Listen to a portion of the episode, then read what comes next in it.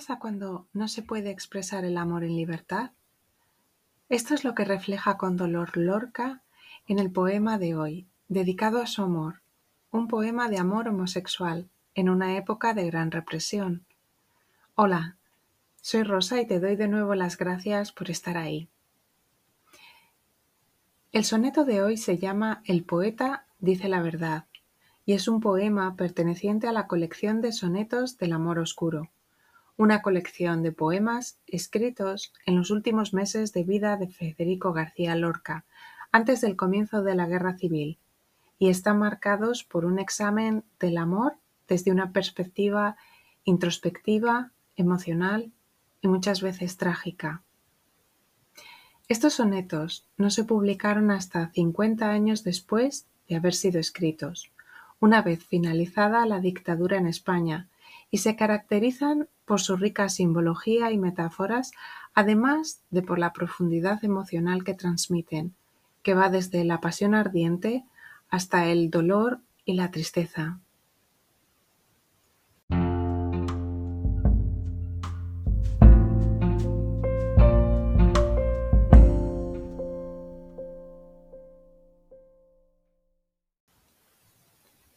Perteneciente a la generación del 27, Lorca, nacido en 1898 en un pueblo de Granada y asesinado el 19 de agosto de 1936, al comienzo de la Guerra Civil, es probablemente el poeta español más influyente del siglo XX.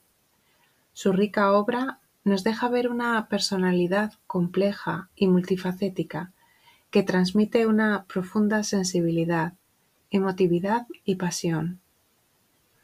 Desde temprana edad, Lorca mostró un excepcional talento artístico, destacando no solo como poeta, sino también como dramaturgo, músico y pintor. Además de su inquietud artística e intelectual, es reconocido por su compromiso social y político, y a pesar de pertenecer a una familia acomodada, Lorca fue consciente de los problemas políticos y sociales de su tiempo Así se involucró en movimientos de izquierda y escribió poesía y obras de teatro que a menudo abordaban cuestiones de injusticia y desigualdad. También merece la pena mencionar que Lorca lideró un grupo de teatro universitario llamado La Barraca, que llevó obras teatrales clásicas españolas a pueblos y regiones rurales de España, con el objetivo de promover la cultura en zonas con una pobre actividad cultural.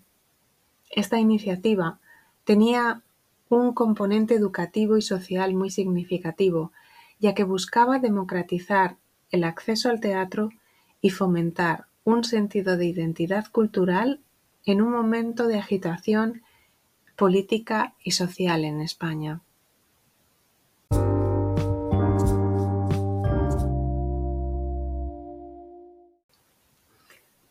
Otro aspecto fundamental para comprender la obra de Lorca es su homosexualidad. La exploración de la identidad y la sexualidad son una constante en su obra, en un momento en el que la homosexualidad estaba estigmatizada. El poema que hoy vamos a leer pertenece a los sonetos del amor oscuro, una de sus obras más destacadas, la colección de sonetos fue escrita en la década de 1930, pero no se publicó durante la vida de Lorca, debido a la naturaleza íntima y homoerótica de los poemas, que eran considerados un escándalo por la sociedad de la época. La obra se mantuvo en privado hasta que se publicó póstumamente en 1983. Esta serie de sonetos se caracteriza por su tono apasionado y lírico, así como por la exploración de temas como el amor, la identidad sexual y la muerte.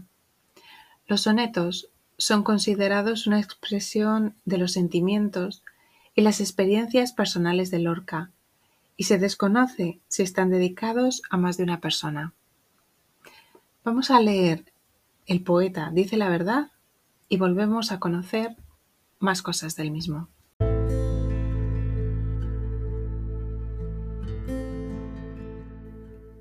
Quiero llorar mi pena, y te lo digo para que tú me quieras y me llores en un anochecer de ruiseñores, con un puñal, con besos y contigo.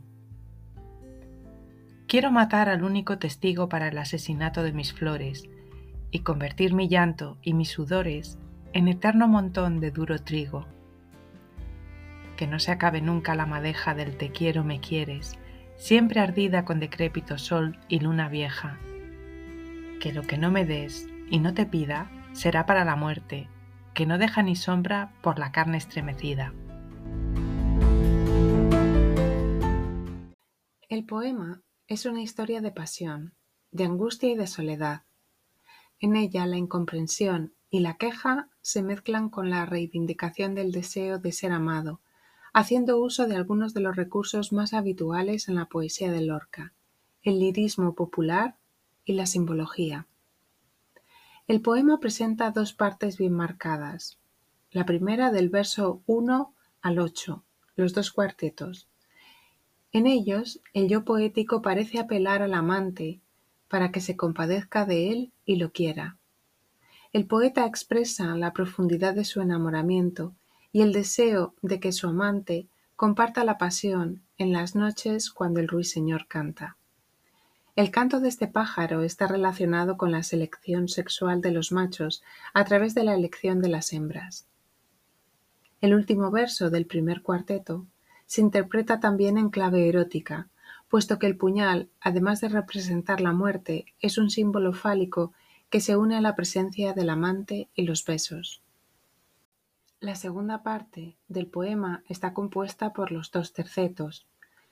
En los versos que no se acabe nunca la madeja del te quiero me quieres, nos remiten al deseo inacabable de amor de los enamorados que se consume en las noches de decrépito sol y luna vieja. Desconocemos a quién iba dirigido este poema, pero era conocida la relación que Lorca, en los años 30, mantenía con Rafael Rodríguez Rapún.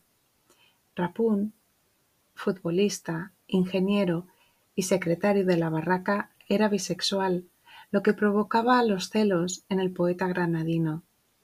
En este sentido, podríamos interpretar el último terceto como un requiebro a su amante, una llamada a la exclusividad de su amor. Rapún miembro del Partido Socialista, al conocer la muerte de Federico, ingresó en las filas republicanas y murió en la guerra un año más tarde.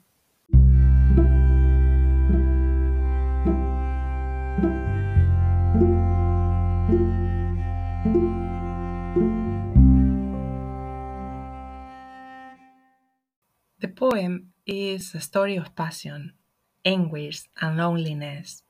In it, incomprehension and resentment mix with the poet's desire of being loved, using some of the most common resources in Lorca's poetry popular lyricism and symbolism.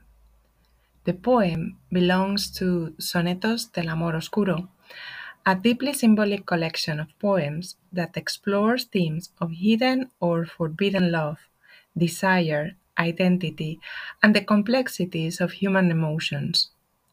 Lorca's use of symbolism adds depth of meaning to these sonnets, inviting readers to contemplate the hidden aspects of love and the human experience.